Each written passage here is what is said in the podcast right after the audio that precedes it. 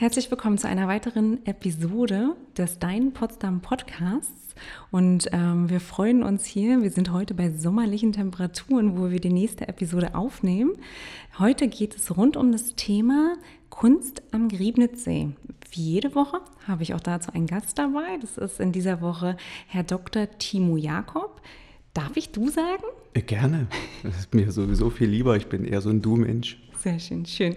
Äh, es geht, mir geht es ganz genauso, wenn ich ganz ehrlich bin, ähm, äh, weil man da immer gewisse Barrieren gleich abbaut tatsächlich. Ich ähm, würde dich trotzdem bitten, kannst du dich ganz kurz vorstellen, woher kommst du? Hm. ja, ich bin tatsächlich Babelsberger. Also ich komme aus Babelsberg. Gebürtig? Das ist ja das Einzige, Einzige, was ich meinen Eltern so ein bisschen übel nehme, ne? dass ich also wirklich im Potsdamer Krankenhaus auf die Welt kommen durfte, musste. Ich fühle mich Babelsberg sehr, sehr verbunden. Ja, ich war also, ich glaube, ich war ein halbes Jahr alt und dann wurde ich nach Babelsberg rübergetragen. Mhm. Äh, meine Eltern lebten zu der Zeit noch in Potsdam, aber Vater ist auch gebürtiger Babelsberger. Ähm, wahrscheinlich den Sportinteressierten sehr bekannt, war ein guter Fußballer bei Rotation, später bei Motor Babelsberg. Der ist hier schon so eine kleine Sportlegende, mein Papa. Ja, ich bin Babelsberger wie mit Leib und denn? Seele. Erzähl doch mal dem Hörer, wie dein Papa heißt. Mein Papa heißt Friedjof Jakob und unter Fußballern bekannt als Piepen Jakob. Hat damals zusammengespielt hier mit Edgar Borowitz und Siegfried Aldermann. Und ganz stolz bin ich darauf, dass mein Vater tatsächlich zweimal in der Nationalmannschaft der DDR gespielt hat. Als Wirklich? Babelsberger Fußballer, ja, ja, irre. Hm. Wahnsinn. Hm. Jetzt höre ich richtig zu. Toll. Ja. Ja, und in Babelsberg groß geworden, dort zur Schule gegangen und habe dann hier in Potsdam im BMK Ost äh, Baufacharbeiter mit Abitur erlernt. War eine tolle Zeit. Dann kam eine Zeit, die ich nicht so spannend äh, finde in meinem Leben. Das war die Armeezeit, die mochte ich wirklich nicht. Ähm, das möchte ich auch nicht schönreden, dass, wenn ich das so deutlich sagen darf. Ich fand das total Mist. Und äh, selbst wenn man erzählt, wie Ordnung und Zuhören und äh, vielleicht äh, hat man was gelernt, dass es auch mal ganz gut ist, im richtigen Moment auch mal die Klappe zu halten. das war dann aber auch schon fast alles, ja, was daran gut war. Und dann ähm, habe ich in Leipzig studiert, da Bauingenieurwesen studiert. Äh, ich bin ganz ehrlich, Anne, ich wusste gar nicht so richtig, was ich studieren will. Und ähm, ich habe ein ordentliches Abitur gemacht und mein Vater, der hatte mal einen Studienplatz für Architektur in Weimar, wurde dann aber von den Sportlern mehr oder weniger überredet, nein, du musst hier bleiben in Potsdam, du, wir brauchen dich hier, wir wollen ja wieder aufsteigen mit dir in die Oberliga der DDR und dann ist mein Vater hier ähm, Lehrer geworden hier in Potsdam. Und ich glaube, es war fast so ein bisschen auch so sein Wunsch, dass ich so im Bauwesen vielleicht was mache. Ich technisch auch schon immer ein Stück weit interessiert gewesen. Ich kann einen Stift auch heute noch halten. Ich hätte vielleicht, wenn ich in den alten Bundesländern groß geworden wäre, hätte ich wahrscheinlich eher Architektur studiert. Und da war es auch mein Papa, der sagte, nee, du, äh, mein Sohn, das ist Quatsch, was willst du hier entwerfen? Das ist Unfug die Aufgaben werden eher in der Rekonstruktion liegen und das war in der Zeit auch tatsächlich so. Ne, wenn ich daran denke, wie also die jetzt wunderschöne Stadt Leipzig, wie die aussah, als ich dort 1986 anfing zu studieren, das war also da, da war ja so viel Arbeit ähm, und man dachte ja darüber nach, da halb Leipzig abzureißen, weil man die Materialien und alles gar nicht hatte. Also es war schon okay. Also ich studierte in Leipzig Bauingenieurwesen und das hat mir auch viel, viel Spaß gemacht, hat mich interessiert, aber das Ganze drumherum war toll, die Stadt ist toll. Und äh, bin dann da noch ein bisschen hängen geblieben. Das heißt, ich habe da promoviert, nicht unbedingt mit dem Ziel, weil ich so geil auf diesen Doktortitel war. Ja. ähm, es war tatsächlich so, dass ich gerne dort in der Stadt war. Und ähm, das hört sich vielleicht blöd an, aber ich hatte Angst davor, es war ja noch ähm, DDR-Zeit, ich hatte Angst davor, nach diesem schönen Studium in irgendeinem so Büro im BMK Ost dann so zu verrotten. So, das war so meine damalige ähm, Einstellung oder meine Denke. Ich dachte, nee, bleibst lieber hier noch an der Hochschule, egal was. du musst hier irgendwie Forschungsstudent sein oder Assistent. Und dann war die Wende. Ja. 89 war die Wende, dann war natürlich schon die Überlegung, was machst du denn jetzt? Also bleibst du jetzt doch noch in Leipzig oder gehst du irgendwie in die Welt? Ähm, bin dann aber dort geblieben, das äh, dauert zu lange, es alles zu erzählen. Und habe dann tatsächlich in der Baustatik, Baudynamik promoviert, ja, ganz witzig. Mhm. Ähm, und da kam so ein Spruch mal wieder in meine Ohren zurück, den ich von meinem Klassenlehrer Edgar Borowitz, der wohnt hier auch noch in Potsdam, übrigens auch ein Mitfußballer, hatte ich vorhin schon erwähnt, glaube ich, den Namen von meinem Papa, ähm, der mal gesagt hatte, das Interesse kommt mit der Beschäftigung und das stimmt. Das, äh, das wurde mir in der Zeit meiner Promotion absolut bewusst. Ähm, ich habe das äh, intensiv betrieben und auch hat mir auch, äh, hat mir auch wirklich Spaß gemacht, war dann aber auch froh, dass das Thema dann irgendwann mal beendet war. Ja, man wird dann irgendwie so ein bisschen zum Fachidioten, merkte ich, und äh, dann war doch gut. Ja. ja. und bin dann äh, nach Potsdam zurück. Ähm, was war da der Anlass? Ich hatte zur Wendezeit hatte ich die Gelegenheit, ein Haus zu kaufen als quasi ähm, Student. Ja, ich war noch nicht mal im Studium fertig wie war das möglich? Meine Oma wohnte in einem Haus und da hieß es doch zur Wende, also wer drin wohnt, kann kaufen. Und da habe ich ähm, ein Haus kaufen können, auch eine lange Story, sehr interessant. Und das war ja ziemlich kaputt. Okay. Und ähm, als ich dann promoviert hatte, war auch ein Umbruch bei der Technischen Hochschule in Leipzig. Die ähm, durften mich nicht weiter ähm, beschäftigen, weil es jetzt eine Fachhochschule wurde. Ich kriegte ein Dreivierteljahr noch Geld, ohne dass ich das betreten durfte, das Gebäude. Also ganz seltsam, ja. Also so, so Dinge im Leben, die da passieren. Ich dachte, was machst du denn jetzt? Ja, jetzt hast du hier, kriegst ja Geld und hast Zeit und hast ja ein Haus in Babelsberg. Ähm, kümmerst dich halt darum. Und dann habe ich ähm, angefangen, mein Haus zu sanieren und habe das innerhalb von anderthalb Jahren saniert, habe in der Zeit, in der ich man könnte ja sagen, in der ich quasi arbeitslos war, war ich ja nicht. Ich war Angestellter der Technischen Hochschule Leipzig, durfte nur nicht mehr hingehen. In der Zeit hatte ich so fast sowas wie ein kleines Bauunternehmen, weil ich ja mein Haus, dann kamen Leute, da waren ähm, auch äh, Osteuropäer dabei, konnte ich endlich mal mein gelerntes Russisch mal so ein bisschen mit anwenden. Ähm, witzigerweise ist der eine, der äh, Wladimir Kolomejew, den ich damals auf dem Bau da kennengelernt habe, das ist der, und wir sprechen über Kunst am Griebnitzsee, ne? ja. das ist derjenige, der mit seinem Team, also Europa hat sich zusammengefunden. Äh, Wladimir ist Europäer. Er lebt inzwischen mit seiner Frau hier in Potsdam am Schlatz, obwohl er immer noch sein Haus äh, in, in Moldawien hat. Er ist dort in Moldawien, gehört er zu einer bulgarischen Minderheit, deshalb ist er Europäer. Ähm, er lebt mit, mit Tanja hier und er hat jetzt äh, dieses Hauptkunstwerk, über das äh, sich noch lohnt zu sprechen, hat er äh, aufgebaut am Griebnitzsee und das war natürlich toll. Äh, er spricht ja die Sprachen, er spricht inzwischen ziemlich gut Deutsch und ist ein sehr, sehr guter Handwerker. Also ich habe auch gestern Abend bei dem Fest äh, mal so ein bisschen innegehalten, habe gedacht, wie das so alles passiert ist jetzt so in den letzten 20 Jahren. Ja, irre. Ja. Ja, und habe, ähm, um deine Frage noch vielleicht endgültig zu beantworten, ähm, war dann nun wieder hier mit dem Bauen beschäftigt an meinem Haus in Babelsberg. Äh, und äh, irgendwann saß ich mit einem sehr, sehr guten Freund, er war damals 19 Jahre alt, der mir geholfen hatte. Er kam auch gerade von der Bundeswehr übrigens zurück, ja. ähm, äh, der Dennis Leidecker, der ist inzwischen äh, Prokurist bei uns im Unternehmen, also ganz, also ganz dicke Freundschaft und ganz, ganz wichtiger, ganz, ganz wichtige Führungskraft bei uns im Unternehmen. Und äh, Dennis und ich, wir saßen oben auf dem Dachfürst, das war relativ kühl, ich kann mich noch erinnern, und wir, wir guckten so in den Garten und hatten eine Pause und sagten, was machen wir jetzt als nächstes? Und äh, Dennis ähm, habe ich äh, nach Leipzig zum Studium geschickt, der hatte ja ein Abitur. Das war auch eine lustige Story, da könnten wir noch eine halbe Stunde drüber reden. ähm, und ich sagte, weißt du was, Dennis, ich frage mal die Saalmänner. Horst Saalmann, das war mein Doktorvater. Und direkt zur Wende hat ähm, Horst Saalmann, ähm, Professor für Baustatik, zusammen mit seinen Partnern, mit dem Dr. Matthias Reuschel, einer meiner besten Freunde, sowas wie mein großer Bruder, ähm, hatten die also begonnen, dort Statiken zu rechnen und ein kleines Büro zu gründen, so ganz klein, vier Leute. und hatten mich gefragt, ob ich da mitgründen möchte. Und ich dachte, was, nee, selbst und ständig, um Himmels Willen. Die Welt ist groß, jetzt müssen wir doch mal ein bisschen verreisen und unterwegs sein. Und nee, gar nicht, mache ich nicht. Ähm, dann aber so ähm, dort oben auf dem Dach sagte ich, weißt du was, Dennis, ich gehe nicht mehr zurück nach Leipzig. Das ist meine Heimatstadt hier, ich fühle mich hier sehr wohl. Mein Papa lebt hier, ist nach wie vor einer meiner besten Freunde, ist total toll, ähm, obwohl es ihm leider jetzt nicht mehr so gut geht.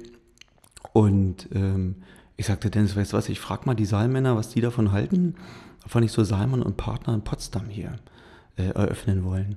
Und kurz danach kamen Horst Salmann und Matthias Reuschel, die hatten einen Termin in Berlin wirklich bei mir vorbei, so nach dem Motto, Timo, werden wir fertig, wir brauchen dich da in Leipzig. Und da habe ich die gefragt und da haben sie sich angeguckt. Ja, klar. Endlich fragst du. So, machen wir. Ähm, Wir haben nur darauf gewartet, dass du von alleine darauf kommst. Ja, es ist aber auch so, Anne, es, äh, wenn, wenn man nicht fragt, äh, ist es falsch. Also wenn, wenn dich jemand überredet, dann ist es nur halbherzig. Absolut. Ja, also dann äh, kannst du auch selber sagen, ja, ihr wolltet doch, dass ich das mache. Ja. Ne? Also das, das klappt nicht. Ist das ist zum eine ganz andere Motivation. Genau. Absolut. Mhm. Ja, und ähm, trotzdem habe ich diese Frage fast vier Jahre lang verflucht. Hm, also das war 98 und das darf man jetzt ja inzwischen so sagen, die ganzen Verwaltungsämter auf Auftraggeberseite, die waren besetzt von Menschen, die aus der Altbundesrepublik kamen. Und die hatten ihre Studienfreunde aus ihren Zeiten, die haben mir die Aufträge bekommen. Das war total schwer. Ich hatte vier Jahre lang ganz wenig zu tun, meine Schulden wurden immer größer.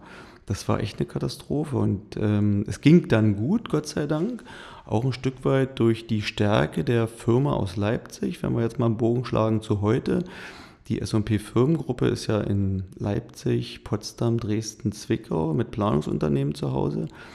Und zusammen mit den beiden Instituten, die auch noch zu unserer Firmengruppe gehören, beschäftigen wir jetzt mehr als 400 Menschen. Und das war auch damals zu Beginn so unser Ansatz, wir wollen unsere Menschen wieder in Arbeit bringen und wir müssen auch zusehen, dass wir auch die Fachkräfte hier im, im Osten Deutschlands halten, dass die nicht alle weggehen. Ja, also das, und das hat gut funktioniert. Ich bin ganz stolz auf unser Unternehmen in Babelsberg. ich sitze da jetzt wieder in Babelsberg, habe ja vorhin erzählt, bin Babelsberger. Und äh, freue mich darüber, dass wir jetzt 48 Kollegen dort sind in der Architektur, in der Tragwerksplanung, Bauphysik, in der Konstruktion. Und wir können auch sehr komplexe Dinge machen sind auch in Potsdam gut unterwegs, dürfen wir auch für die Wohnungsunternehmen, für die, vielleicht wenn ich mal eine Sache erzählen darf, für die Wohnungsgenossenschaft Karl Marx haben wir jetzt gerade wieder eine Wohnanlage in der Waldstadt fertiggestellt. Die ist wirklich schön, sehenswert. Geht, geht mal hin dort, guckt euch das mal an. Leider kriegt man da auch keine Wohnung mehr. Das ist ein Riesenproblem hier in Potsdam. Ne? Aber eine sehr, sehr schöne Wohnanlage durften wir da gemeinsam kreieren, haben ja dort auch das Büro- und Verwaltungsgebäude, das neue für die Genossenschaft errichten dürfen vor, vor einigen Jahren. Und sind auch in den Schulsanierungen und Umbauten hier gut beschäftigt in Potsdam. Ansonsten in Berlin viel, sind da sehr, sehr viel ähm, nachgefragt, sind da Rahmenvertragspartner von drei großen Wohnungsunternehmen in Berlin, bauen in Magdeburg direkt neben dem Dom in der Innenstadt, äh, so wenn ich jetzt dich anschaue an und im Hintergrund das Schloss sehe, wenn wir Nennen wir es den Landtag? Den Landtag, ja gut, du hast recht. dann ist das in Magdeburg eine ähnliche Situation. Also da ist das Hundertwasserhaus und das alte Zollhaus, der Dom und direkt an dieser Ecke dürfen wir dort stadtbildprägend ähm, äh, als Generalplaner tätig sein. Das ist schon, schon toll, wenn man jetzt so zurückguckt, ne? wie ich dir erzählt habe, wie das losging. Ja, ich ganz alleine mit so einem Stift und, hm, und jetzt darf ich dort mit, mit 48 Leuten arbeiten. Ich glaube, wir, wir haben 15 oder 16 Kollegen, die in Potsdam an der Fachhochschule studiert haben. Da gibt es auch eine sehr schöne Zusammenarbeit inzwischen. Mhm. Ähm, es gibt junge Leute, denen ich dabei helfen darf, als Betreuer ihre Diplom- oder Masterarbeit äh, zu schreiben, um jetzt in ihr Berufsleben einzusteigen. Wir haben da, glaube ich, eine, eine schöne Oase des kreativen Arbeitens dort geschaffen. Wahnsinn. Was für eine Geschichte. Also ich versuche mir gerade vorzustellen, wie da zwei junge Herren sitzen auf dem Fürsten des Dachs mit einer Flasche Bier jeweils. Ja, ja so war das, ja. ja? Nee, so ich, glaube, ich, nee, nee, ich glaube, es war, weil es so kühl war, ich glaube, es war ein Glühwein. Okay, gut, okay. Äh, und dann, dann gründet sich so eine, ich nenne es jetzt mal Erfolgsgeschichte, ja, weil mhm. so habe ich es gerade sehr, sehr empfunden. Ähm, jetzt kommt man, jetzt ist für mich so die, die, die brennende und logische Frage tatsächlich, wie kommt man denn jetzt von einem Planungsbüro, mhm. architektisch, mhm. statisch, mhm. Ähm, zur Kunst? Ähm, ich glaube, das ist gar nicht so weit voneinander entfernt. Ne? Schau auf den Landtag. Ne? Das ist ja, man sieht ja dort ähm, die Form von Kunst, die ja allgegenwärtig ist, das ist Baukunst. Also Baukunst ist ja auch die Kunst, die wir ja am schnellsten genießen, wenn wir in Urlaub reisen und, und, uns durch hübsche Gassen schlängeln und uns schöne Gebäude anschauen, hier und da mal einen Schnappschuss ähm, schießen und dann später uns daran erinnern wollen oder zeigen wollen, wo wir waren und was sieht man dort? Baukunst. Ähm, was ich, wenn ich da mal kurz einen Bogen spannen darf, was ich da sehr, sehr bedauere, ist, ähm, wenn wir heute ähm, zu dem Thema Wohnungsnot sprechen, will ich da jetzt keinen neuen Vortrag aufmachen, aber es soll immer noch billiger und noch billiger gebaut werden. Und ähm, was leidet darunter? Ich glaube, die Aufenthalts- und Lebensqualität leidet darunter. Vielleicht braucht man einen anderen Ansatz, vielleicht brauchen die Menschen einfach viel mehr Geld, dass sie eben sich ähm, bessere Wohnungen leisten können, sodass wir uns nicht unsere Städte irgendwann kaputt machen mit noch billiger und noch billiger. Ähm, am Ende muss man eben Dinge weglassen, die wir sonst schön finden an Fassaden oder in Treppenhäusern oder auch innen in den Gebäuden. Es wird immer, immer trivialer, immer trister. Das ist schon, schon schade. Ähm, Kunst, denke ich, ist ähm, in unserem Tun immer vorhanden und Kunst nicht nur im, in dem Sinne, als dass man die Kunst anschauen möchte, sondern es ist auch oft die Kunst der Kommunikation, die Kunst, der Konflikte zu vermeiden, aus dem Weg zu gehen. Und ich glaube, dass ähm, Kunst eine ganz große Aufgabe hat, die heißt, Menschen zu verbinden in vielleicht gemeinsamer Emotionen, die man hat, wenn man Kunst betrachtet oder wenn man Kunst am Ohr hat. Ähm, bringt einfach Emotionen hervor und Menschen fühlen sich dann vielleicht wieder eher verbunden. Und ähm, so haben wir ähm, leider in den vielen Projekten, die wir über die Jahre realisieren durften, ganz, ganz selten äh, mal diese Kostengruppe, heißt das Kunst am Bau, mit realisieren dürfen. Ich finde es schade, dass ähm, Künstler viel zu wenig wieder mit einbezogen werden in die Ausstattung von Freianlagen, Fassaden oder innenräumlichen Dingen. Das muss wieder mehr in unsere Gesellschaft etabliert werden. Da, da werbe ich ganz doll für. Wieder, weil es das in der Vergangenheit schon gab? Ja, natürlich. Das wissen wir ja. Also die ähm, historisierenden Gebäude, die, die hier teilweise ähm, wieder entstehen, wo ich auch zwiespältig bin. Also wir müssen auch nicht jedes alte Gebäude, was nicht mehr da ist, wieder zurückerobern. Es gab auch andere Bauepochen. Zeit des Bauhauses war auch toll. Und da ist ähm, aus meiner Sicht auch schade, dass man da Zeitzeugen auch aus unserer Stadt entfernt hat. Ähm, ja, gab es, glaube ich, äh, in der Vergangenheit viel, viel mehr. Genau, und zumal wir auch in diesem Jahr 100 Jahre Bauhaus auch feiern, ne? Eben. Mhm. Ne? Also und ähm, wenn du, natürlich spielen auch Zufälle immer auch eine Rolle, ne? Und, und Begegnungen und Menschen. Wir hatten dann äh, Anne, wir haben mit unserer Büroentwicklung, mit der Personalentwicklung, stießen wir immer wieder an Grenzen, was so unsere räumlichen Kapazitäten betraf. Also wir sind viermal innerhalb von Babelsberg umgezogen, nicht weil wir unsere Miete nicht bezahlt haben. Ja, Matthias Platzek hat das mal bei unserem äh, 15-jährigen Firmenjubiläum gesagt. Er sagte, ähm, also der Timo, der schon viermal umgezogen hat, hat etwa seine Miete nicht bezahlt. Nee, nee, hat er, das weiß ich. ähm, ähm, sondern es wurde einfach zu eng und wir mussten jedes Mal ein neue, ähm, neues Gebäude finden und ich denke, jetzt sind wir inzwischen angekommen, wobei auch schon relativ voll ist wieder. Mal schauen, wir, wir müssen nicht auf Teufel komm raus wachsen, aber wenn es die Möglichkeiten gibt, äh, weil die Aufgaben so da sind, dann haben wir auch nichts dagegen, auch wieder junge Leute einzustellen, die ja auch ihren Arbeitsplatz und ihre, ihre Berechtigung in ihrem Berufsleben suchen. Äh, und so ist es uns gelungen, 2011 ein Objekt zu erwerben. Ähm, mein Partner aus Leipzig, der Dr. Reuschel und ich, eben am Griebnitzsee. Ja, das war 2011 eigentlich schon gar nicht mehr möglich, da gab es ja nichts mehr. Und manchmal ist es ähm, das Unglück, Unvermögen oder auch die Frechheit äh, anderer, ist dann die Chance für, für, für, für Menschen.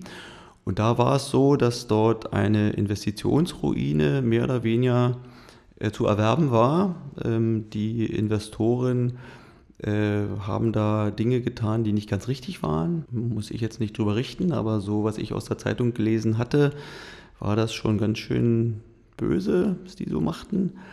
Ähm, und denen wurden die Konten geschlossen und dann so. Und dann hatte ich eben als Mensch, der da in Babelsberg lebt und dort ähm, auch gut vernetzt ist, hatte ich dann die Kontakte, um da, ich, geh mal da hin, guck mal da. Und so ist das geworden. Ich hatte riesen Respekt davor, weil ich bin ein Lehrerkind und kein Unternehmerssohn, ähm, ostsozialisiert und jetzt, was am Liebnitzsee, das Haus da, um Gottes Willen, was, wie soll denn das gehen? Also ich kann solche Kredite nie, das wird doch nie was. Ne? Okay. Und da war es eben wieder mein Freund und Partner, den ich gerne als meinen großen Bruder bezeichne, er sagt, komm, mach doch mal einen Termin. Und Matthias ist ein paar Jahre älter als ich und er ist nun wieder Unternehmerssohn, ja, also Obst- und Gemüsehändler war sein Vater auch zu DDR-Zeiten. Er hat so dieses Unternehmergehen so mitbekommen, ja. ja. Und komm, mach, mach mal einen Termin, lass mal gucken und äh, wir rechnen das mal durch und außerdem sind wir positiv, wir denken nach vorne, wir glauben an uns und wieso soll man das Geld nicht verdienen, was wir da brauchen und das klappt schon. So, ne? Wir waren inzwischen auch schon auf einem besseren Weg. Ne? Damals waren wir, ich glaube, so 16 Kollegen in Potsdam, als wir dann gesagt haben, okay, dann machen wir das. Ne? Und, ja, und jetzt ähm, ist es auch fertig, das Objekt. Bist herzlich eingeladen, kannst mal hinkommen, guckst dir mal an. Ich denke, du kommst auch hin, willst ja das Kunstwerk dir anschauen. Ne? Glaube ich auch. Ein bisschen. Ja, und äh, also es ist am Griebnitzsee ähm, und da wissen wir ja alle, ähm, was historisch dort ähm, Menschen trennte ne, was dort war. Ich, äh, Für die, die uns gerade zuhören, die das nicht wissen, was trennte denn da die Menschen ganz genau? Ja, die, die Mauer von Berlin. Ne? Also da, ähm, da war ja sogar im See ein Zaun. Ne? Mitten im See war ein Zaun und ich bin ja als Schulkind bin ich mit dem O-Bus da mal vorbeigefahren. Ich fand das skurril, ne? dass auf unserer Seite war es düster und unbelebt und, und auf der Seite hinterm Zaun im See da fuhren Boote, Paddelboote, Segelboote und da war irgendwie Leben. Ja, das, das kann war, man sich heute nicht mehr vorstellen, nee, oder? Nee, mhm. das ist äh, echt skurril, das kann man sich nicht mehr vorstellen. Und ich habe das ja gestern so in meinem Intro zu der Veranstaltung, die wir bestimmt gleich noch kommen, habe ich ja auch da so etwas gesagt, wie schön das ist, dass wir, äh, wenn man, wenn man an diesem Ort, wo wir gestern diese Veranstaltung dort hatten, wenn man dort sagt, und wir nannten unsere Veranstaltung gestern grenzenlos, was verbindet. Und ich sagte dort so etwas, ist das nicht bewegend, ähm, äh, an diesem Ort, hier an diesem historischen Ort, an dem Menschen getrennt wurden und zu Feinden erklärt wurden. Wenn man hier jetzt steht und das Wort grenzenlos benutzt, was es mit einem macht, wie das wirkt, ja, wie das, wie man, ich kriege jetzt gerade Gänsehaut. Ich auch, wollte ich gerade ja, sagen. Wenn man, sagt, ähm, wie schön, äh, dass wir diese Grenzen los sind. Ich glaube, gerade die Ostsozialisierten wissen, dass da auch noch nicht alle Grenzen los sind zwischen uns so. Äh, da sind wir alle gefordert. Ähm, finde ich aber die Diskussion in der Zwischenzeit richtig gut, wie, wie man auch unsere, äh, unsere Verwandten, Brüder und Schwestern und Mitdeutschen aus den Altbundesländern mal auffordert, sich mal vielleicht in die ostsozialisierten Menschen viel mehr reinzudenken. Das finde ich gut. Und da ist Kunst eben auch ein ganz großer Transporteur. Wir haben, und wir haben als erstes Kunstwerk dort, Anna, haben wir, deswegen sprach ich von Menschen, die man, denen man begegnet. Ich habe einen sehr guten Freund, der ist Galerist in Babelsberg. Ähm, Kunstraum U6, Ronald Siemer. Ist, denke ich, auch bekannt in der Stadt. Arbeitet auch politisch ja im, im Ausschuss, im Kulturausschuss mit. Als Global Sachkunde Einwohner ist er dort und im Elternbeirat, engagiert sich viel. Und äh, Ronny sagte damals zu mir, Timo, wenn ihr jetzt hier, hier an der Stelle äh, wirken werdet mit, mit, mit eurem Business, das wäre schade, wenn ihr nicht äh, mit einem Kunstwerk darauf aufmerksam machen würdet, was hier mal so war. Okay. Und so war er der Initiator äh, zu dem Kunstwerk Ikonen der Freiheit, äh, das dort schon eine Weile steht. Ich weiß nicht, ob es dir schon mal aufgefallen ist. Also wenn man mit dem Schiff vorbeifährt oder auch bei uns kann man ja, bei uns ist der Griebnitzseeweg offen übrigens. Leider drei äh, Grundstücke weiter ist er dann geschlossen. Ähm, bei uns kommt man wirklich auch hin, auch zu dem Kunstwerk, was jetzt dort steht. Man kann jetzt also zwei Kunstwerke dort am Riebnitzsee äh, betrachten. Und das erste war von dem berühmten Mauerkünstler Kitty Sidney, der ja zur, ähm, zur Zeit des Kalten Krieges die Mauer von Westberliner Seite sehr schön dekoriert hat, mit Wünschen bemalt hat, ne? Ähm, Menschen, äh, die das, ähm, die Köpfe aus Herzen hatten. Also du sollst das Herz auch im Kopf tragen, nicht so verkopft sein und äh, Menschen, die die Weltkugel umarmen und Kinder drumherum tanzen. Also sieht glaube, man auch teilweise bei der Eastside Gallery heute noch in Berlin, ne? Oder am Griebnitzsee bei uns. ja, Kitty hat, hat ein wunderschönes Kunstwerk hingestellt und und da gibt es eben dann eine historische Verbindung dazu. Ja? Und, und so ging das damit los, dass wir sagten, ja klar, ähm, das wäre ja dämlich, wenn wir nicht als Baukünstler äh, den anderen Künsten uns verbunden fühlen und dort ähm, eine Botschaft äh, in uns selber, aber auch in unsere Gäste und überhaupt in, in die Menschen, die dort Spaß dran haben, die da vorbeikommen wollen, man kommt ja sofort auch immer ins Gespräch, was ist denn das und was habt ihr da gemacht und wieso und erzähl mal. Und so war es dann ein neuer Zufall, wenn ich gleich den Bogen spannen darf, ähm, zu, zu Oksana Maas. Ne? Also das, wow, also dass diese Künstlerin äh, Potsdam nicht auf ihrer Landkarte hatte, erklärt sich, glaube ich, schon daraus, wenn man mal so ihre Ausstellungsvita mal liest.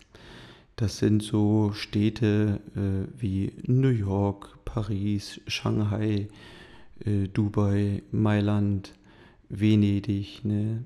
Sie hat mit dem Kunstwerk, was da jetzt seit gestern bei uns fertiggestellt am Griebnitzsee steht, ähm, hatte sie eine der größten, eine der größten Pavillons äh, bei der letzten Biennale dort. Stand da am, direkt am Canale Grande, das, das äh, äh, dieses, dieses große, äh, beeindruckende Kunstwerk. Also wir haben jetzt schon erlebt, wie, äh, wie Schiffe von der, von der Potsdam-Schifffahrt oder auch von der Sternkraft, wie die langsamer werden, um den, um den Touristen dort die Chance zu geben, das irgendwie ein bisschen näher zu sehen, die aber auch alle auch noch nicht wissen, was ist denn das da? Okay. Ja, das wirkt fantastisch. Ich kann nur jeden einladen, das sich anzuschauen. Eine ganz wichtige Botschaft möchte ich an alle senden.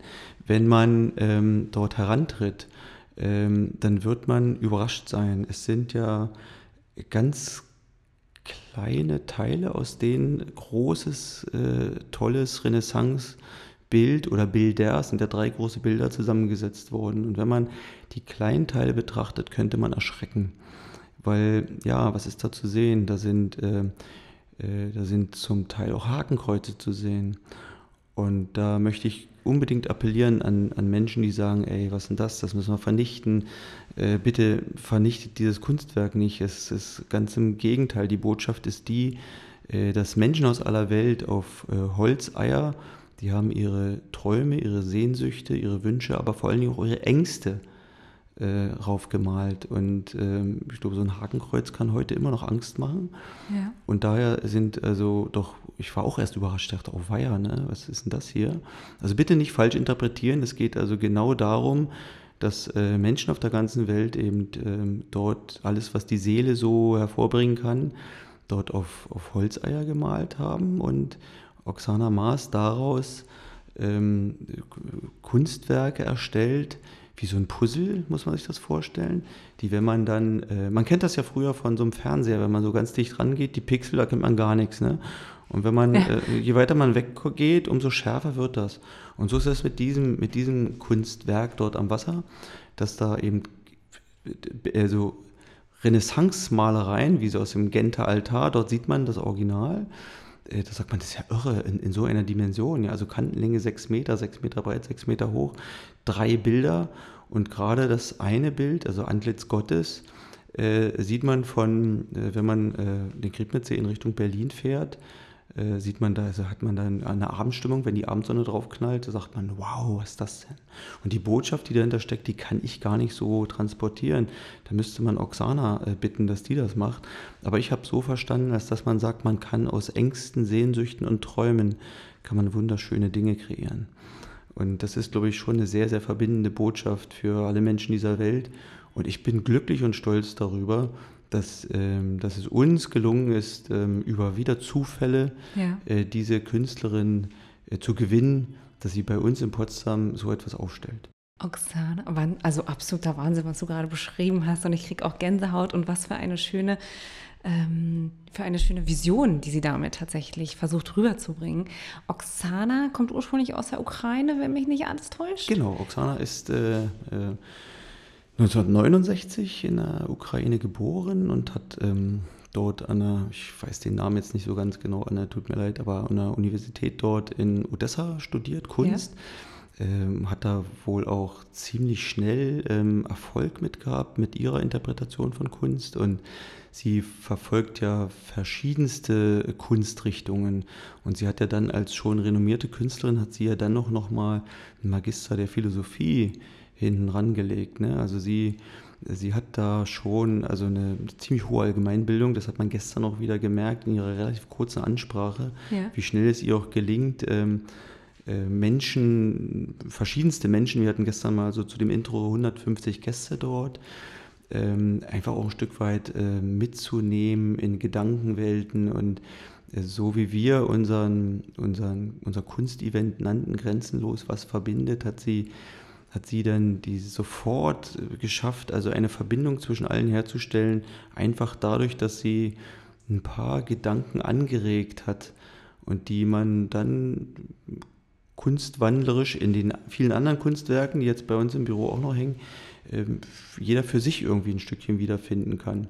Okay. Also wirklich toll. Ja. Und, und diese Person, dieser Charakter und, und diese Frau, ähm, die das ähm, wie kann ich das sagen, Anne? Also die bringt da so viel Intellektualität, Intellektualität aber auch gepaart mit so viel Emotion in, in, ihren, in, ihre, in den Ausdruck ihrer Kunstwerke, aber auch in Ausdruck ihrer, ihrer Sprachlichkeit, also wie sie das formuliert. Das ist beeindruckend. Und wir hatten ja gestern dort ähm, so eine Triologie der Künste in unserem Haus. Das äh, Sinfonieorchester Collegium Musicum Potsdam war mit 20 Musikern dort und hat das Ganze musikalisch untermalt. Und es gab ja auch noch eine Weltpremiere eines Potsdamer Buchautors, der mit seinem Buch Die verwirrte Bevölkerung hat er vorgestellt äh, erstmalig und hat auch eine Buchlesung gemacht. Ähm, was sollen wir wissen, was dürfen wir glauben, also auch mega spannend, also passte alles so zusammen. Äh, und ich hatte dann mal die Gelegenheit, da einfach mal so Zuhörer zu sein, zu lauschen, als ich Leonhard Löper, das ist der Buchautor, ja. Äh, Jahrgang 64, kann ich auch wirklich, darf ich für werben vielleicht an der Stelle, also es ist auch mega interessant, ich habe es jetzt schon halb gelesen, das Buch, ähm, ähm, da einfach um reinzulesen, wie die zwei, diese beiden äh, philosophischen Charaktere. Der eine äh, als Literat und die andere als bildende zeitgenössische Künstlerin, wie die zwei so ähm, über das Leben und über das Miteinander so nachdenken, über die Fragen, die da sind, über die Risiken, äh, mit denen wir leben und über den Wunsch, äh, möglichst in Frieden ähm, das Leben für uns alle zu gestalten. Also es ist wirklich beeindruckend. Wahnsinn, Wahnsinn. Wie kann ich denn jetzt als äh, Potsdam-Touristin äh, eure Ausstellung besuchen? Da, ähm, da das alles sehr kurzfristig entstanden ist, wir sind ja keine Galerie, ne? wir sind ja ein Architektur- und Ingenieurbüro. Und wir haben tatsächlich im März diesen Jahres, Mitte März, das erste Mal ähm, so gesponnen, ob man sowas machen könnte. Und jetzt äh, März, April, Mai, Juni, drei Monate später ist es wahr geworden und auch in einer Dimension, äh, dass wir, äh, wir können auf alle Fälle schon sagen, man kann sofort äh, auf dem Weg am Griebnitzsee entlang wandeln. Man muss hinten von der Stubenrauchstraße, wo dieses Mauerdenkmal steht, da muss man einsteigen, sonst kommt man da nicht hin. Mhm. Und dann kann man da hinwandeln und kann sich dieses Kunstwerk dort anschauen. Das ist sofort möglich. Ansonsten ist es nicht ganz so einfach, weil wir in unseren Büroräumen ja natürlich arbeiten.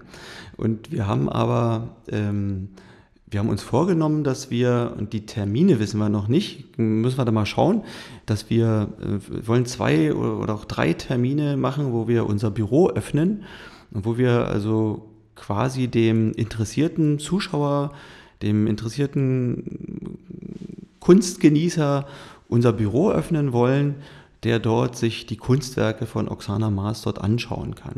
Was, er, was der Besucher nicht erwarten kann, weil wir sind alles keine Kunstexperten. Ähm, wir hoffen ja darauf, dass vielleicht der ein oder andere Experte vorbeischaut, der vielleicht uns noch ein bisschen was dazu erläutert und erklärt. ja? Ähm, das kann man nicht erwarten, dass man von uns da äh, zu viele Informationen bekommt. Ja? Man kann sich die Kunst anschauen. Wir haben äh, Informationsmaterial da aber wir können keine Führung in dem Sinne machen. Ja? Wir, wir wollen das öffnen. Dann müssen wir mal schauen, wie wir das irgendwie über die Medien, natürlich über dich, über, über die Zeitung oder so mitteilen. Also zwei, dreimal bestimmt. Ja. Und äh, ja, dann wollen wir das auch den Potsdamerinnen und Potsdamern und auch welchen, die von weiter herkommen, gerne zeigen. Okay, toll. Das Werk von Oksana am Griebnitzsee ist dauerhaft ähm, sichtbar? Nein, also das ähm, ähm, die Kunstwerke von Oksana Maas, die werden in solchen Kunsthäusern wie Christie's gehandelt. Ähm, das können wir uns gar nicht leisten. Das, ähm, das war ein schönes Agreement, ähm, was wir da gefunden haben. Und äh, daher, äh, es wird etwa bis Oktober. Bis Oktober. Bis Oktober dort stehen. Okay. Und öffentlich zugänglich Und sein. öffentlich zugänglich sein, ja. Und ich bitte, bitte nochmal alle, lasst es ganz, ja. Nehmt dort keine Teile ab und es, es, wird auch noch viele Menschen auf der Welt erfreuen. Es stand schon an vielen Orten dieser Welt und es ist so ein, ein großes Wanderkunstwerk. Vielleicht gibt es irgendwann mal jemanden, der sagt, jetzt muss ich es erwerben, weil ich will es jetzt hier in dieser Stadt oder an diesem Ort dauerhaft stehen haben. Wir werden es nicht sein können. vielleicht ist es aber doch Potsdam. Es gibt ja den einen oder anderen. ja, vielleicht, ja.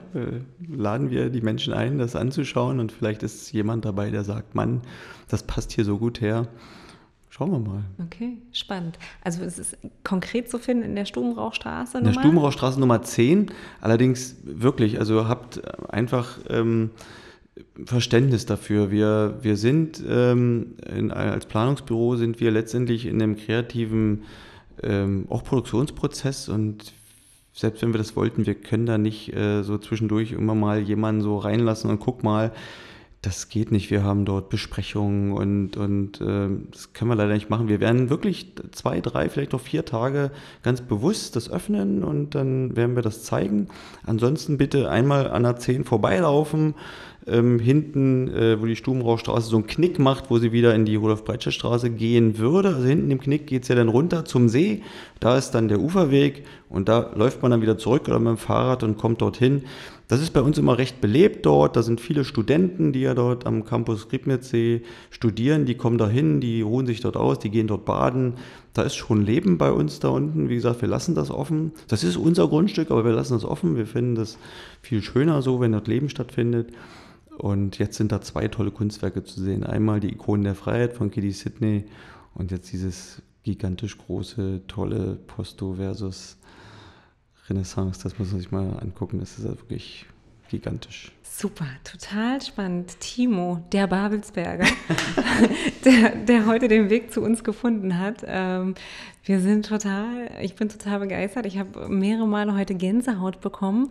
Ähm, ich möchte noch ergänzend sagen, wahrscheinlich über eure eigene Webseite werdet ihr auch die öffentlichen Tage genau. ähm, kommunizieren. Wir tun es sehr, sehr gerne auch, vor allen Dingen über unsere Social-Media-Kanäle auf Facebook und auf Instagram. Mhm. Von daher, lieber Zuhörer, du kannst gerne dort nochmal gucken. Ähm, dort werden wir die Tage veröffentlichen. Ich möchte mich ganz, ganz herzlich bedanken. Ähm, ein ganz anderes Thema, was wir heute mal beleuchtet haben, ein ganz anderer Teil des Tourismus ist tatsächlich auch. Mhm. Auch ich möchte noch mal darauf hinweisen, dass man bitte verantwortungsvoll mit der Kunst umgeht, vor allen Dingen sobald sie im öffentlichen Raum steht. Ähm, was mir immer unglaublich leid tut, sind Graffiti-Geschichten, aber darüber ah, schade, ne? mehr Graffiti ist ja auch Kunst, aber, genau. aber nicht da. Ja. Genau, genau, aber nicht äh, genau an der einen oder anderen Stelle, wo sie vielleicht, naja, anderes Thema auf jeden Fall. Ähm, herzlichen Dank, dass du hier warst. Gerne. Sehr gerne, sehr gerne jederzeit wieder. Und lieben Zuhörer, wir wünschen dir noch eine wunderschöne Woche und einen tollen Start auch noch in die Woche. Bis dahin. Tschüss. Ja, von mir auch. Hm?